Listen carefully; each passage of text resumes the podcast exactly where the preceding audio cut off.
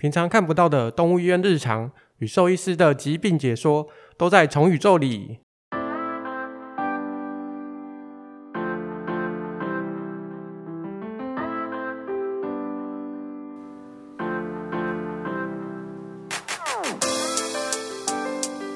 嗨，大家好，我是主持人麦卡。我们今天一样请到我们的特别来宾王宇君王医师。大家好，我是王宇君兽医师。嗨，王医师又见面了。上次讲完狗狗了，所以我们今天来讲猫猫不能吃的东西。之前在网络上啊，有很多那个主人会给猫猫舔那个冰淇淋，嗯，然后他们就会表情非常的狰狞吗？还是什么惊吓的样子？那是猫猫可以吃冰吗？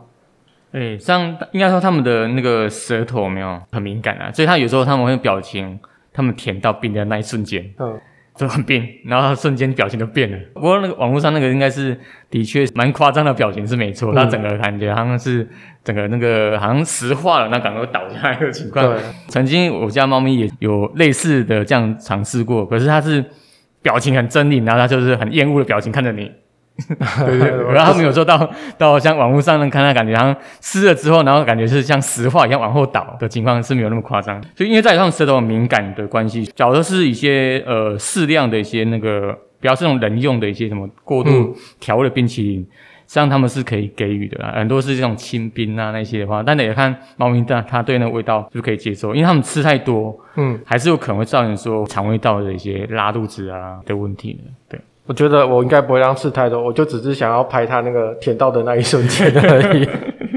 所以还是可以的，但是就是不要有太多调味，最好是清冰类的这样子。对对对对，嗯，所以如果想要拍这个影片的话，大家可能在冰淇淋的选用上面要注意，就尽量挑清冰的东西就好。对，嗯。那我们这一集要讲猫猫不能吃的东西吗？那其实猫猫吃的东西非常奇特，像我们家的猫很爱那个，因为就是你会买很多东西回家嘛，然后寄到你家，你打开来，然后里面会有很舒压的那个泡泡的包装的那个包材哦，就是那个小小的泡泡的球那个，嗯嗯，对，人不是会去压那个吗？很舒压，然后我这边压，我的猫也会去那边咬那个东西。应该他们对于说那种呃会飘的，嗯，因为猫咪他们对它们天性是对会飘会动，然后。压起来会有啪啪啪的声音，或者什么一些，他们觉得很好奇，嗯，所以假如说你有做那动作的时候，那你看，诶、欸，我家猫咪怎么会会去对那东西会有兴趣，然后它想去咬，它可能想要产生一样的一些那个叫，所以他们对那种会有声音啊，会很轻啊，会飘的东西，他们的天性对那种东西是很有兴趣的，嗯、对，嗯，我最常见的是我们家的猫，它很爱吃那个吸管的那个套子。就是那个很多饮料的吸管套，对，因为我很很爱喝饮料，几乎每天都喝，所以我们家很多饮料杯我都会叠的跟山一样高，再拿去回收。但是每次很担心，就是那个饮料的套子，它对那个有疯狂的偏好，它会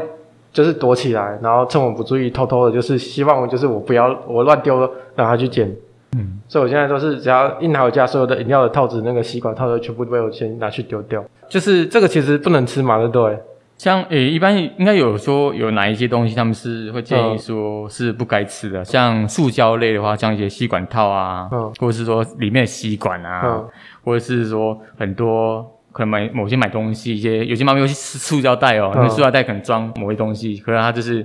把塑胶袋咬烂，嗯，诶、欸，那些塑胶类它可能产生一些声音，它觉得很好奇，嗯，然后去去咬。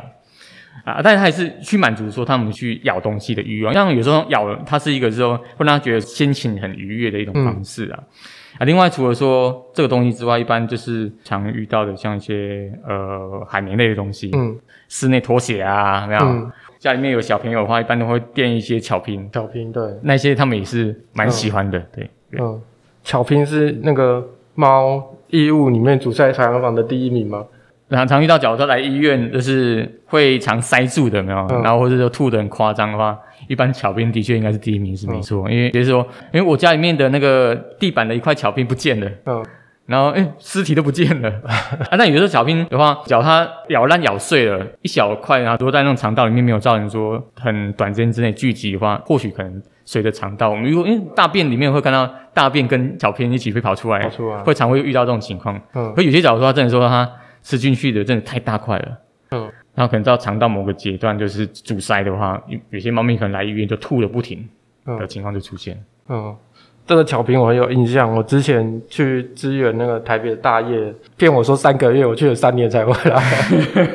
那时候就是台北的医生啊，他自己的猫就吃巧平，嗯，然后就半夜的时候，但是那天我休假，我我我会有印象原因，就是因为我们已经约好那一天要去唱歌，嗯，所以我们就先去唱歌，把猫放在笼子里面先打点滴，回来才要做手术，嗯，所以就是医生的猫先哎。没关系，先打点滴。我们先去唱完歌，后来再做手术。对啊，所以他们对这种海绵类的东西，他们是很有兴趣的。对，嗯。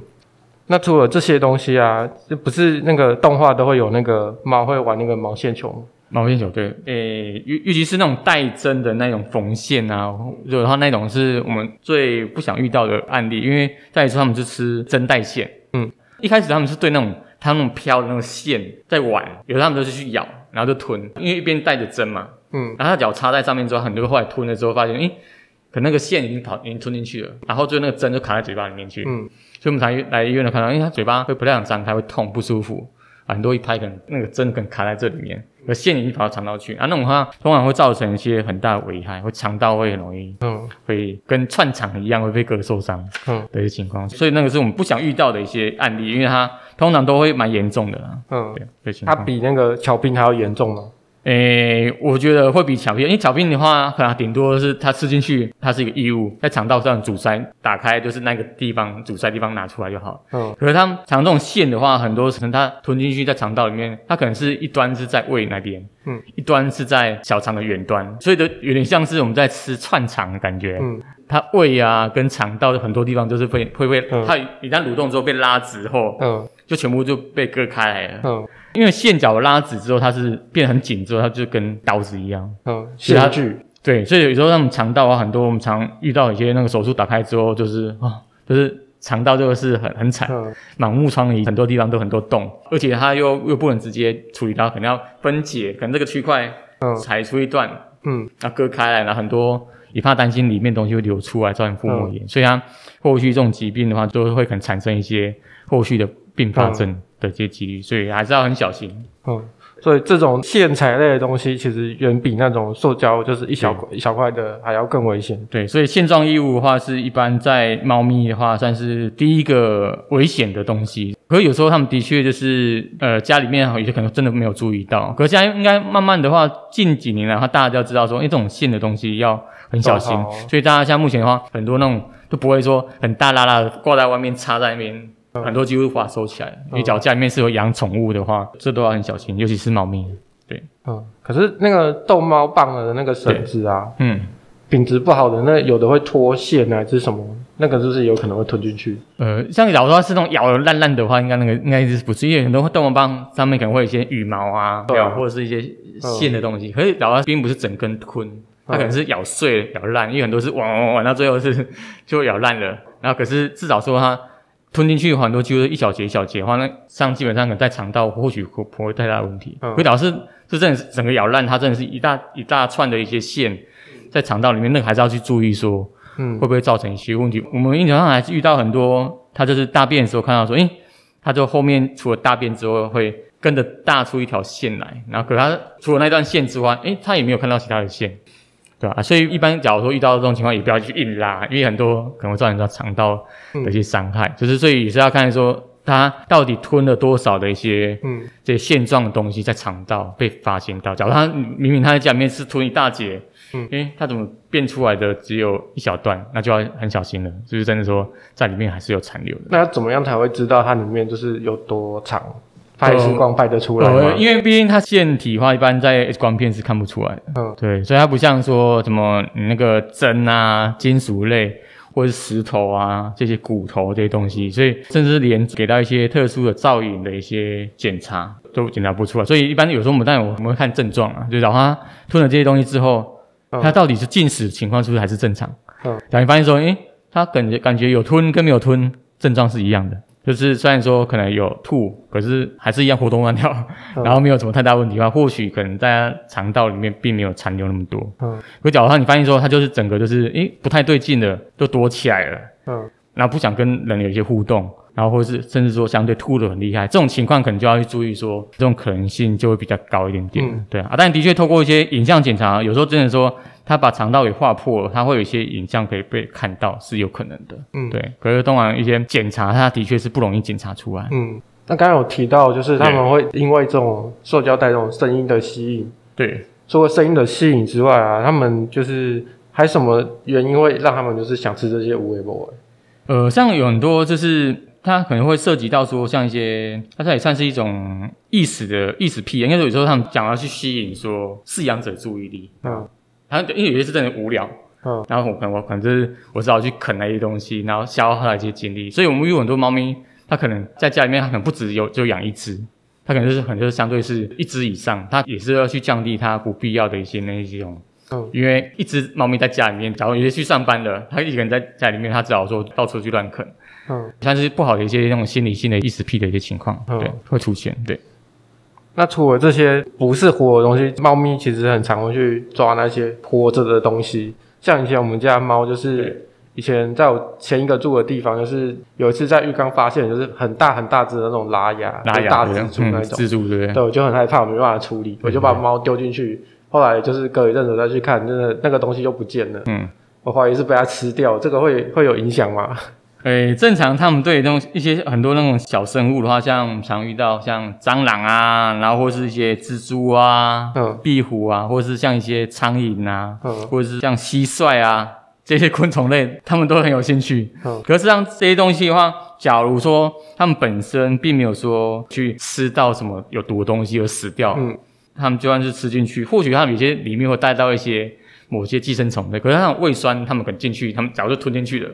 假如是被咬伤的，可能就不一样哦。嗯，它假如是是吞进去的话，或许他们进到他们胃肠道，因为胃酸的关系，那可能就不会产生太大的问题。所以这些东西就算是吃掉了，像我家猫咪也常看到，诶，只有看到一只蟑螂脚。身体不见了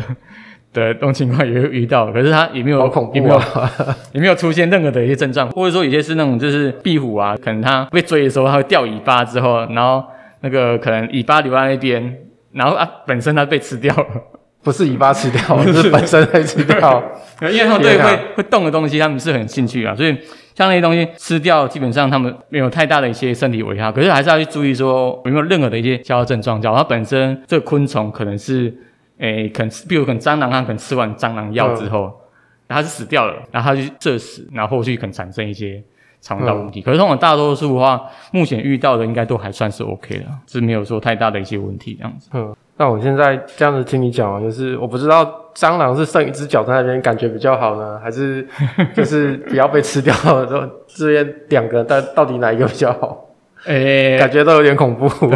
像我们甚至遇到有些是比较偏向是一些户外的猫咪啊，像中科就有一只月猫，它是某一天下雨天，嗯，它就躲在我们的外面的树丛，那我们就是给它一些食物之后，它是每天就过来了、喔，嗯，后来我们会发现说某一天叼一只那个鸟，然后放在我们给它笼子的前面。然后可能它连续三天这样、嗯，他想跟你分享，对，因为它也是一种报恩，他想，因为我去叼这个东西，然后进来，嗯、所以他们天性也是会去咬那些、嗯、一些那个野鸟啊，或者是很多外面可能一些蜥蜴啊，嗯，一些情况，所以啊，后来慢慢它就是一开始它有野性，慢慢我们经过一段时间之后，后来它驯化了，然后我们就带到里面去了，那、嗯、也是经过了好几个月，所以他们还是有种狩猎的本性的，嗯，对。那他在户外抓这些鸟跟蜥蜴，如果有吃掉的话，会有影响吗？呃，国外有些算是野猫的话，他们都是以那个鸟类，嗯、或者是说像蜥蜴为食的。它像澳洲好像有些那个比较偏大品种的野猫，嗯，它们是肉食性动物，所以它们也是以这个为食。所以它们就算是吃了，大多数也不会产生太多的问题。可是大家还是要去去留意说，过度的吃一些，就是假如这种鸟类的话，一般因为毕竟也是算禽类的东西，怕担心吃太多会不会造成肠道会消化吸收的问题。嗯，或者一些骨头啊，然后可能造成说肠道有便秘啊这些问题，这还是要去留意啦。就是说，他们天性的话，有有狩猎的本能的话，通常这些东西的话，他们是有在吃的，是没错，野生的一些菌群，嗯、对，所以是不会造成太大问题。对，王医师，像那个呃，猫咪有时候会吐嘛，对不对？对，对，我们家的猫就是之前其实它哦，它吐有分有一些情况，有时候它吐就是它吃的那个吸管套，对。对，虽然比较没有，因为我特别在注意，就是 吸管它绝对不能够在家里出现。但它早期在养它的时候，它真的很爱吃那个，就很强。就是它吐的时候，我就看到里面就是有一团吸管。嗯。可是有时候它是没有吸管的。嗯。然后感觉是毛球，就是我要如何分辨猫吐的时候是正常的还是不正常的？就是，因为说很多人也问到说，诶，那我目前它的吐的动作，嗯，它到底说它是？正常的一些，像的确他们在特定的一些换毛季啊，像每年的转热天气，或者说在转冷天气，有时候他们猫咪有时候身上很多废毛嘛，他们就舔，然后他们就会会吐，会不见得它每次吐的症状里面都有毛发。有些可能是毛发带一点点食物，那我们看一个前提的话，假如他原则上就是它假如吐完之后，它精神状况跟食欲嗯一样是正常的，嗯，那那你就不用特别担心了。代表说这种是算是一种比较偏季节性的转换。所以有时候他们，真的有时候你喂化毛膏，嗯，它并不是把毛化化掉，它是帮助把毛带到后面去，嗯，或是它帮助它退吐出来，嗯，所以并且说它很相对它那种猫咪会在特定季节会吐毛球的话是正常，但有时候的确像刚刚讲的一些什么异物的话，它会吐掉是好的，因为它毕竟它是一个在胃里面的刺激物，嗯，它不要下到肠道去，能吐掉都是好的。所以它假如它是猫咪虽然有吐。可它精神状况是正常的，嗯、然后吐完的那一次之后，它并不是一整天都在吐，因为有些可能是你发现，它可能我我家猫咪我都我吐了一天吐五次，嗯，它不吃饭的，像这种情况就真的要注意，它可能是真的是生病的，嗯，就不是说单纯的一些生理性的一些问题，对。所以吃化毛膏也有可能会反而是帮助它吐，诶、欸，它因为化毛膏它也它也算是一种缓泻剂啊，就是它它会帮助说把一些毛发往后面带。有，但你说它也是有帮助。说，假如说真的说它胃里，那当那你也要看说胃里面到底说有多少的一些毛发量。假如有些毛团它可能是在胃里面的，它有些可能量够多，它是无法下到肠道，它但吐掉相对是好的。嗯哦，所以化毛膏它它有这样的一个作用是没错。所以化毛膏其实比较像润滑剂，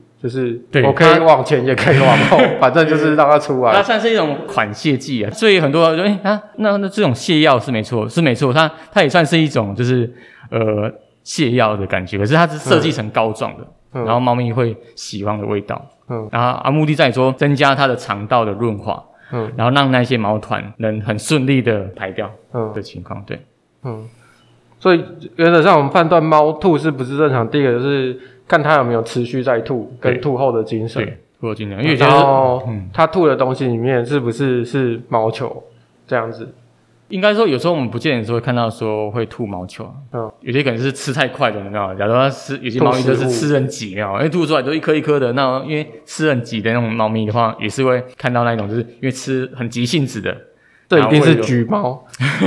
橘猫才会。很多橘猫是真的是吃东西就是根本不咀嚼的，然后就硬吞，然后可能、嗯、啊，他们年轻的时候或许还好，可能到中老年的时候胃比较不好的时候，嗯。那种呕吐的频率就可能会出现。嗯。然后我们当时狗狗的时候也有讲到，就是室内盆栽的东西，因为其实猫盆栽对猫来讲，有些猫好像也是会去玩那些盆栽。对。是不是跟狗狗一样，也是要注意这些盆栽？应该说，在猫咪跟狗的话，的确有一些植物的话，嗯，它是重叠，的应该就对它们肠道都是会可能产生一些中毒症状。不过，但你说在以猫咪来讲的话，我们可能在临床上面，或者大家会分享到常遇到，就像所谓的一些百合花嘛，嗯，百合花可能就是一个，就是对猫咪来讲，它是一个很特殊的案例，嗯，因为在于说它本身会造成说猫咪会出现一些急性的肾衰竭的问题。嗯，的一些中毒的一些症状，像美国它有一个 ASPCA 的一个，算是美国防止虐待动物协会里面，它有一个植物的列表，它里面会列出来说，大概有十几大种的一些常见的某些植物是不建议猫咪去接触的。所以它们的一些像猫咪的毒物的话，它们的确是很多东西，它明显很明文的列出来了，哪些东西可能吃了会产生什么症状啊？有些可能是轻者就是上吐下泻，嗯，重者可能就是会出现到一些像一些。癫痫、神经症状，或者说会过敏、休克的问题，所以它但都还是跟说跟狗狗一样，他们会一些像它这些植物产生的某一些植物碱引起的一些那个过敏症状，或者说它的一些无法代谢的情况出现。嗯、对，哦，所以一般像这些东西，一般它还是可以查得到，说像常见的一些啊，只是百合花是，或者说像我们常遇到水仙花，就是杜鹃花，像杜鹃花，像狗跟猫都一样，都不能接触，就是它们都是会产生一些临床上的问题。对。或者另外像海芋也是一样，狗跟猫的话，一般都还是就是，所以有些就是比较偏室内观赏的一些植物，然后蛮多饲养者可能也都不知道说，哎，那些东西原来他们是不太能去碰的，然后很多人都是养猫咪之后有出现一些问题之后才知道，啊，原来这个不能动，所以一般但你说在在养猫咪之前还是要做一些功课，就是说哪些东西在室内是可以放的，嗯，哪些不要放，对，但是不是？对猫咪来讲，其实猫咪去咬这些植物的机会比较小。呃，应该说猫咪它们对于说那种就是味道啦，它们会去咬原因在它会产生一些味道，嗯，然后它是比较、欸、很特别的，像香啊，比较香啊，或者说会有一些特殊味道，它们才讲说它会去啃的，因为有些它们是的确是它们是啃着玩的，它们觉得哎、欸、这种尝一尝是什么味道。嗯，所以有蛮多就几乎都是误食产生的问题啊。有些狗狗它们就是真的是那种乱咬啊，然后乱吞，嗯，可能又又比较不一样。所以猫咪有时候它们相对是比较不像狗狗那么的粗暴，它们就是可能啃一两页，呃，感觉就是就是尝尝它它是什么味道，嗯，的一种情况出现，所以它是不一样。嗯嗯，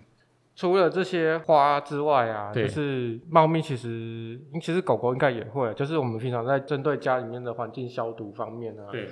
就是那些像我拖地加的漂白水这些，或者是我用水烟式杀虫剂这些东西，是不是也是要特别注意？像比较平常是属于比较居家的一些清洁用品啊，像杀虫剂啊，或者是有些像漂白水，或者洗衣粉啊，或者地板清洁剂，因为里面会可能会有一些界面活性剂啊，或者是一些四己胺类的东西。像这些东西啊，再说它对于环境来讲，它是一个清洁用。嗯，可清洁用它，假如说很多，因为很多人就是觉得，欸、我我我家里面我一定要很干净。我可能要用那个高浓度的地板清洁剂，可是很多是弄完之后，可能又没有说去注意说要把它拖干净。可是猫咪有时候觉得说，哎、欸，那味道很特别，有时候可能是去接触，拿去舔啊。嗯、后来因为这样的话，就间接就是会，因为你说让他们直接去喝漂白水，我觉得应该不会，应该不是有 些猫咪有去喝的。嗯，可是有些几乎就是在环境的部分。他清理的可能没有说很好，因为主人就是很有洁癖啊，他觉得哇清的很干净，可是他会残留一些在环境里面啊，后续猫咪不小心就是真的说去沾到了，嗯、因为猫咪它们对于说身上毛发沾到什么东西，它们很敏感，去舔，去舔，它们就是理毛，它们是很正常，嗯、所以就感觉诶沾到整个会痛痛的不舒服。他们去舔，然后后来就是误食到那些东西进去，所以它不是直接舔地板。对，所以以猫咪来讲，它们很少会直接去吃洗衣粉啊，或者直接去吃一些那个、嗯、狗狗才会舔地板。对啊，所以猫猫比较少。所以很多反应是他们就是接触之后，然后后续去舔毛啊，因为猫毛发一定会去沾到，因为猫咪也不不常洗澡。嗯，对，嗯，所以还是所以那些东西在清洁用品的部分还是要去注意说使用上，后续找家里养猫咪，我那个地方可能加强消毒。可是我我还是要用清水再拖过，这样子比较安全的。嗯，对。那有一些人他不止养一只猫，他养了很多只猫。对。然后现在大部分的驱虫的产品啊，就是用滴的或喷的在宠物的身上。嗯嗯嗯。虽然它没有吃进去，但是如果我今天养了第二只猫，它去舔它的话呢？呃，假如说很多市售的像目前很多产品，它是那种除跳蚤的一些滴剂嘛，嗯，对吧？因为有些猫咪是感情真的很好，两只平常都在互舔的啊。它只要发现说，哎，你身上怎么会有东西，我帮你舔啊。矫正说到某每一个月的某一天，因为很多的除蚤商品。都是每个月做一次，对，他可能说我们在使用上可能说，因为我可能滴的当下，我假如家里有两只猫，我可能先把它先拉开到两个不一样的空间，大概可能区隔大概或许一到两个小时，嗯，让那些滴剂先吸收进去。后续的话量不多的话，就算是舔到可能还好。而假如它是一开始就滴完之后，你就把它在一样空间。其实我们有些遇到一些猫咪，他们来医院做一些除藻动作，它也是两只一起带来。然后说一回去你要先一定要先把它先分开来，先分开来，对啊，就是先至少说让他们有独自的一些环境，让让那些滴剂先吸收进去了，不然它有些猫咪感情就真的很好哦。所以那两只猫咪本来就个性就是老死不相往来那种话就没差。嗯，就假如说有些猫咪它们真的是两只感情很好，因为我我感觉那有一些味道，因为它滴完之后会有一些那种像酒精的挥发味道，所以有些猫咪觉得诶那种很特别。因为他自己滴了点的话，自己舔不到自己的。对。哎，可是对方舔得到自己他的。两只感情又很好，然后两只都互舔，啊，都是互舔之后，都开始流口水了。所以我们还是建议说要把它错开。对对对对。所以，呃，刚滴完舔到是不行的，但是它吸收完再去舔到就比较没有。对，它是因为相信它的浓度的话，一定变很低。多少会遇到说他们在滴的时候，可能滴的位置不是那么好啦，可能先滴到说比较偏后面去。或者说第一个点太集中了，它可能从脖子这边流下来了。流下来之后，它觉得那边怪怪的。有些猫咪真的不小心就去舔到，当下它可能开始就是流口水啊。嗯、以它们猫咪设计的剂量，就算是到一些两三倍的剂量，嗯、都不至于造成说它的中毒的一些问题。嗯、哦，对，所以一般通常的话，就算是舔到的话，有猫咪用的话，就相对是 OK。嗯、对，我记得我以前在那个还在。前线的时候啊，就是有遇到猫使用了狗的滴剂，滴剂，然后造成严重症状。对，所以其实猫狗它们这个滴剂是一定要注意分开来的。呃，应应该很多人是因为说家里面有养狗又养猫咪啊，然后很多人觉得说，哎，我我狗狗，我这只狗狗大概八公斤，那我家里猫咪四公斤，那我就滴一半的那个狗狗的剂量就可以啦，那我就不用再去买猫咪的滴剂了。而这样子是错的，因为再来说，狗狗它们一些除草商品的设计，假如说你细这样你去看的时候，狗跟猫的话的品相是它会多一个所谓的一些除虫菊的成分，嗯，是完全不一样的。像除虫菊在狗猫洗剂，嗯，它也是有除虫菊哦，只是它狗猫的那种洗剂，它的一些它会会有些驱蚊的作用啊，嗯，而像有些狗猫洗剂天然的除虫菊，它可能设计的话就是可能百分之零点零五。到零点一趴左右，可是假如说一般市售的那种滴剂，大概就是四十五趴到六十五趴。嗯，所以它假如说你用到的话，是在于说是动物用的滴剂滴在猫咪身上，可能就出现所谓一些中毒反应。嗯，哇，一旦中毒之后，有些狗狗会出现开始流口水啊，然后甚至躁动不安啊，甚至有时候抽筋啊。抽蓄啊，那它也算是一种有机磷类的中毒。那、嗯、它并不是说除虫菊这东西在猫咪不能用，只是它用的浓度真的是低到很低，很低哦。所以有些人说除虫菊在猫咪是完全不能用的话，也是错的。因为再说它很多洗剂，它设计也是有除虫菊的哦，所以它只是说它的浓度就是没有那么高。可是那些像除藻商品的话，它除虫菊的浓度就是高非常多，嗯，所以可能会造成说它会中毒的问题。主要是它们狗跟猫剂量不一样。对，没错哦。所以一般的话就是。后续的话还是要去注意说使用上的，并不是说体看体重低一半的剂量就好了，这样是错的。应该猫就要买猫的，不要用对对，就就所以为什么它目前会试售？那假如说它没有分的话，那一般通常它就设计说狗猫一起用就好。对对，所以它会分开还是有道理在。嗯，那我有问题了，就是、嗯、假设我今天养了一只狗一只猫，对我它们也是用不一样的，可是如果猫去舔狗呢？你用猫去舔狗的话，也有可能会出现问题，因为它再说它浓度很高嘛，对啊，所以变成就是，假如家里面养一些一狗一猫的一些族群的话，嗯、就是，但也要看说猫咪可不可以舔到了。假如说你发现那只狗狗它是它是不可能被猫咪舔到，或许 OK，可是变成假如说为了安全起见，刚滴完的时候，我们还是建议还是先把狗狗先拉开是比较保险的，嗯、因为。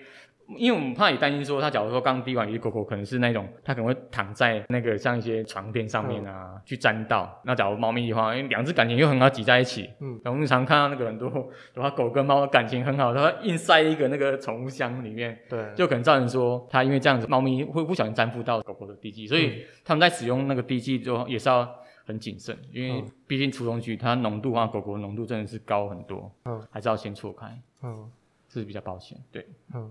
那如果狗狗好像有有一些是可以用口服的驱虫药物取代的吗？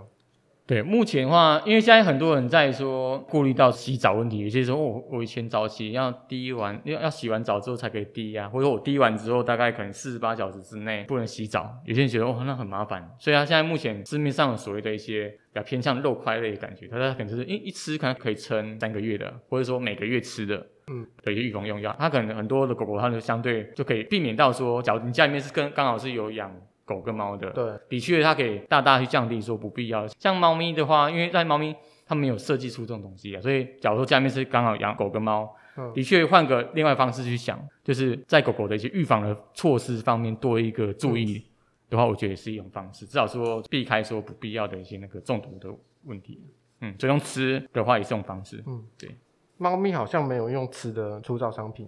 对，目前设计的话是，就是可能跟它适口性啊，或者说它可能一些狗狗比较贪吃，对，口味比较少。狗狗的 话，对，而但你说养狗养猫的话，我觉得是看族群啊。假如你说家里面都是养猫咪的话，可能就是注意一些事项。然后有养狗养猫的话，但你说看怎么去做，能让它说你狗狗有预防到，可是猫咪又不会因为这样、嗯、这样造成说不必要的一些接触的中毒的问题。嗯、对。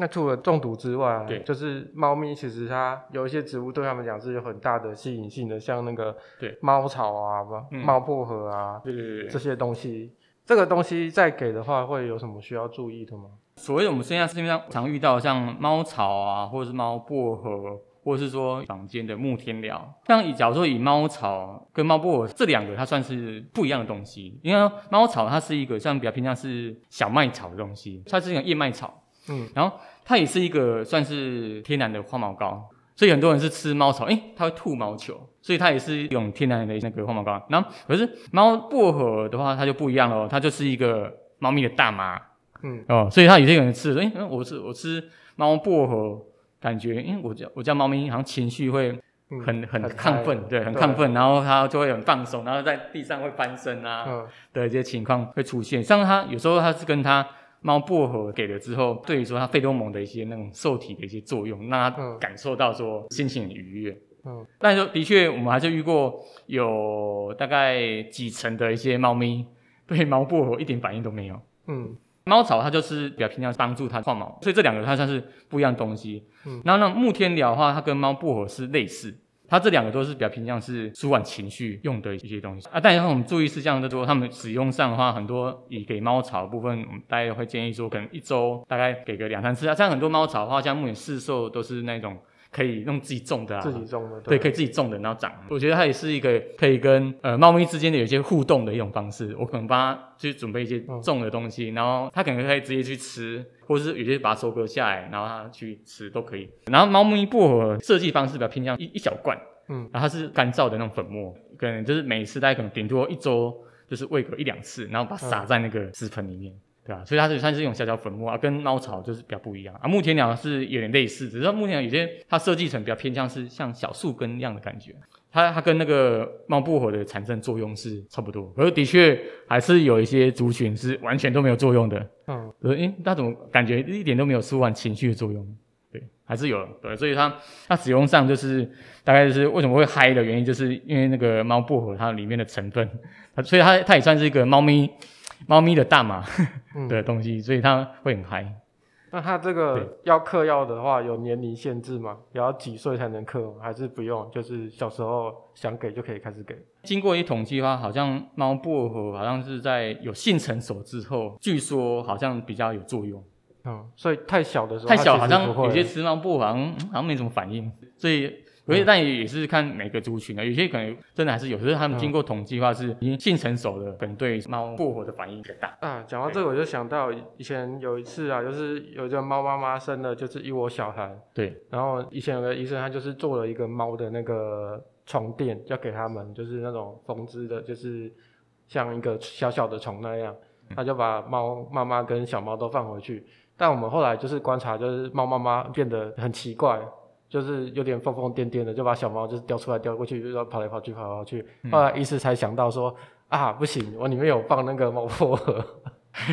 所以猫妈在里面很嗨，我就只好赶快先把小孩跟妈妈分开来。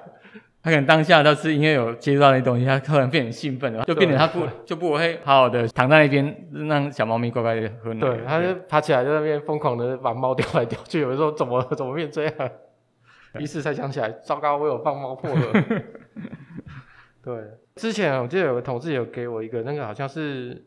他也是给一个树枝，就是真的树枝，那个就是木天蓼吗？对，目前那木天蓼它设计的，好像有很多种形式，很多好像设计成就是树枝一样的，砍一个树枝下来。对，然后然后一一段的，然后有些是比较偏向是可能小片片状的的那种模式都，啊、嗯、啊，那算是比较像很多坊间在使用上，它跟猫薄荷的作用是一样的啦，嗯、对对，所以对猫咪舒缓情绪会有帮助。嗯、对，我现在比较在想的是，就是如何种一棵木天蓼的树。应该正常的话，假如说木天蓼的话，我网络上好像有些人在分享说怎么去种那个东西，嗯、像猫薄荷怎么种，可是最好种还是猫草。嗯，然后猫薄荷跟木天蓼这两个好像都一定种的方式。嗯好像是看有没有一些什么一些懒人包可以去那个，因为有些或许会有。应该要政府在那个公园里面都种那个木天鸟，然后就发现公园里面到处都是猫躺着。对啊，因为现在目前到特定季节，很多那个野猫很多，然后可很多情绪可能就是变得会很焦虑的话，嗯、或许会有些帮助的。嗯嗯，那那个上次有提到，就是狗可以吃多咸、多甜跟多辣，那猫咪呢？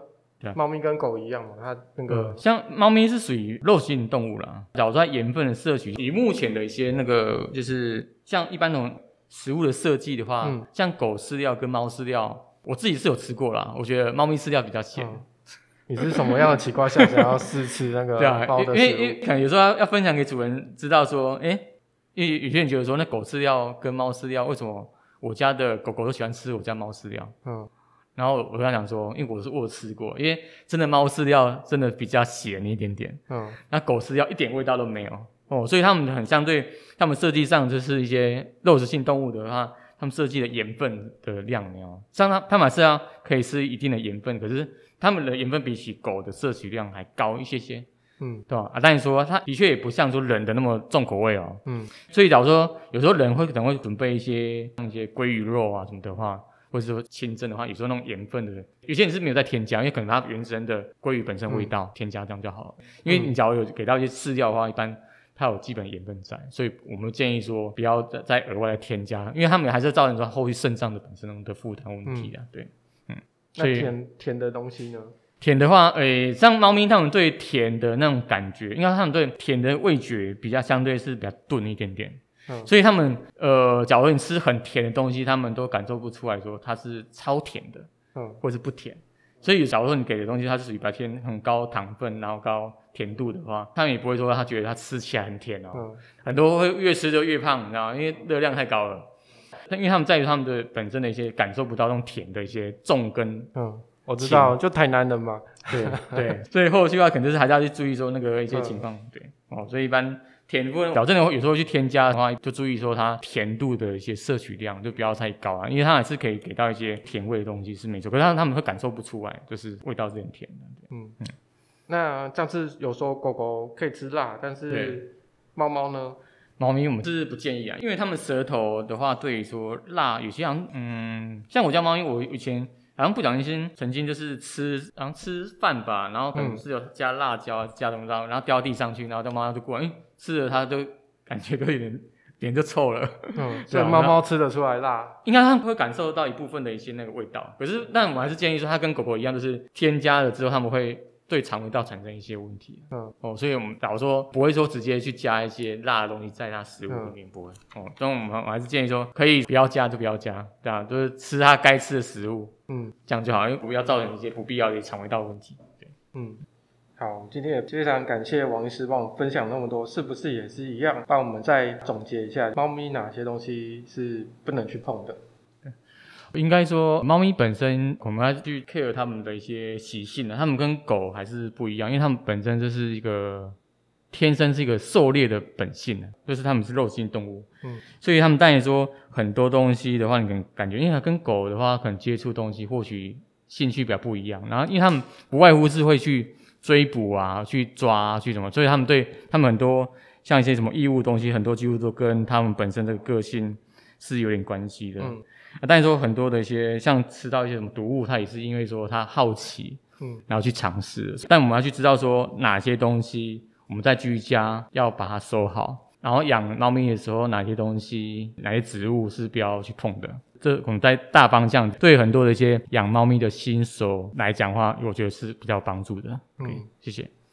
好，非常感谢